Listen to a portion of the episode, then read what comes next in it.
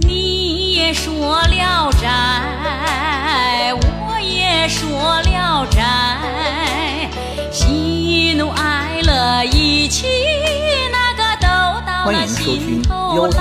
说聊斋之无价女。也不是那山东历城的殷尚书，年轻时家里很贫寒，但是他却很有胆量和才略。县里有个氏族大家的宅院，方圆几十亩地，楼房相连成片。因为经常出现怪异现象，所以被废弃，无人在住。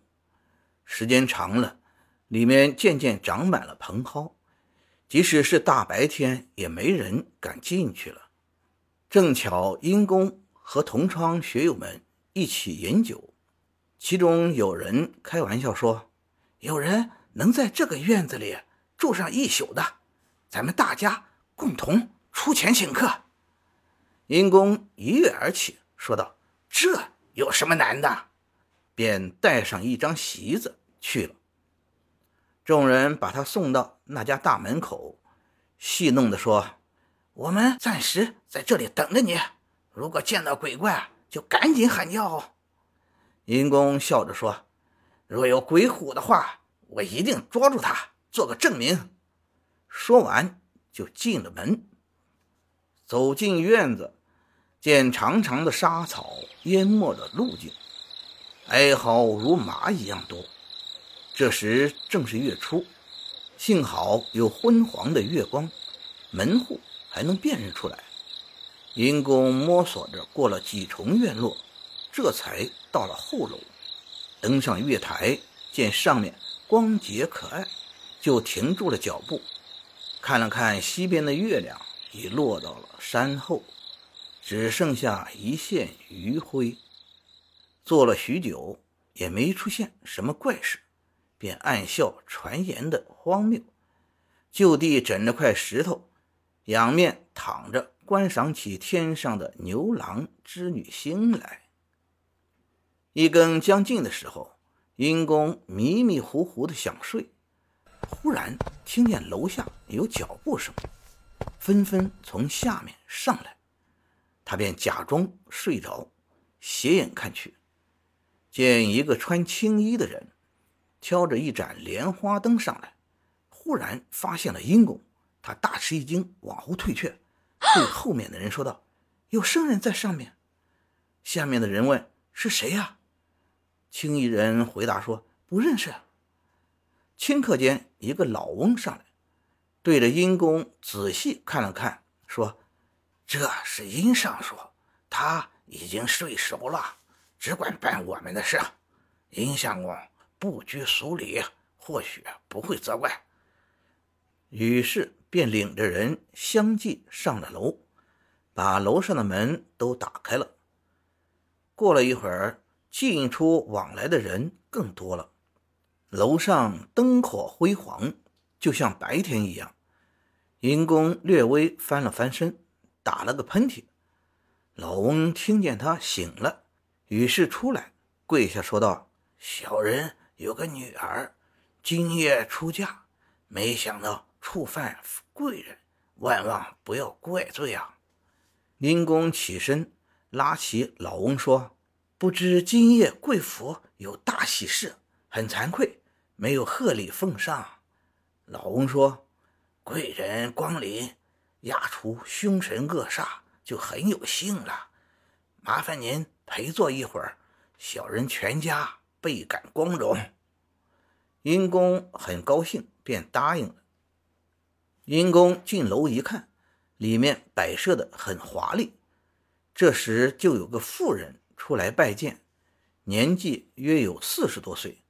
老翁说：“这是我的妻子。”殷公向他拱手还礼，顷刻间听到笙管鼓乐，震耳齐鸣。有人跑上来说：“来了！”老翁急忙出门去迎接，殷公也站起来等候。不一会儿，有好多纱灯引导着新郎进来了。新郎大约有十七八岁，相貌俊雅。老翁让他先给殷公行了礼，新郎两眼看着阴公，阴公就像婚礼主持人一样，还了半主礼。紧接着，翁婿互拜，拜完后就入席。一会儿，年轻的丫鬟侍女们一个接着一个送来热气腾腾的佳肴美酒，玉碗金杯映照的桌子发亮。酒过数巡，老翁叫侍女去请小姐来，侍女应声而去。过了很久没见出来，老翁起身自己掀开帷幔去催促。过了片刻，几个丫鬟仆妇。簇拥着新娘子出来，环佩叮当作响，兰麝熏香四溢。老翁叫女儿上前行礼，起来后，他就坐到了母亲的旁边。殷公稍微看了一眼，只见她髻插翡翠凤钗，戴着明珠耳坠，容貌艳丽，绝世无双。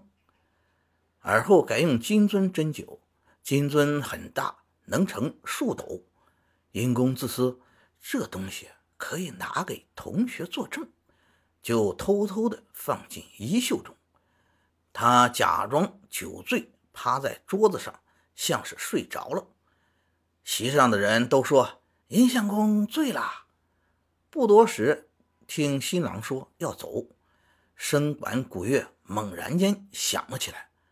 人们纷纷离席下楼走了。随后，主人收拾酒具，发现少了一只金爵，怎么找也找不到。有人暗中议论，金爵可能在醉卧的阴公手里。老翁听说，急忙告诫人们不要乱讲，唯恐阴公听见。过了一阵，内外都没了动静，阴公才起来。四周围暗无灯光，只有脂粉的芳香和浓郁的酒气充满整个屋内。见东方已经发白，殷公便慢慢下了楼，伸手摸了摸袖中，金爵仍然还在里面。殷公到了大门口，学友们先在那里等候了，都怀疑他是夜里出来，早晨又进去的。殷公拿出金爵让大家看，众人惊讶地询问来历，殷公就把夜里的事情说了一遍。大家都认为这样贵重的东西不是贫寒的读书人所能有的，于是就相信了他说的话。后来，阴公考中了进士，被派到河北广平府肥丘县当县令。当地的官宦世家朱某宴请殷公。叫家人去拿大酒杯，过了很久没拿来。有个小童捂着嘴，小声和主人说了些什么话。主人脸上有了怒色，不一会儿捧来金爵，劝殷公喝酒。殷公仔细看去，金爵的样式和上面雕刻的图像与狐狸的金爵毫无区别，大为惊奇，便问是什么地方制造的。朱某回答说：“这样的金爵家里共有八只，是先父当京官时找精巧的匠工监制的。这是家传的贵重物品，层层包裹珍藏，已经很久了。因为县尊大人光临，刚才从竹箱里取出来，竟然仅存七只，怀疑是家人偷了去，但包裹上十年来的尘土厚积着。”依然是原样，没动过，实在没法解释。阴公笑着说：“然而转世的珍宝不可丢失，我这也有一只，和您的金爵非常近似，一定奉赠给您。”散了席，殷公回到官署，找出金爵，差人速送朱家。朱某拿着反复查看后。大为惊异，他亲到官署感谢殷公，并问金爵的来历。殷公于是叙述了事情的始末，这才知道千里以外的物品，狐狸也能摄取到手，但是却不敢最终留在自己的手里。感谢您的收听，您的支持是我持续创作的最大动力。如果喜欢，请点击关注订阅。朋友们，我们下期再见。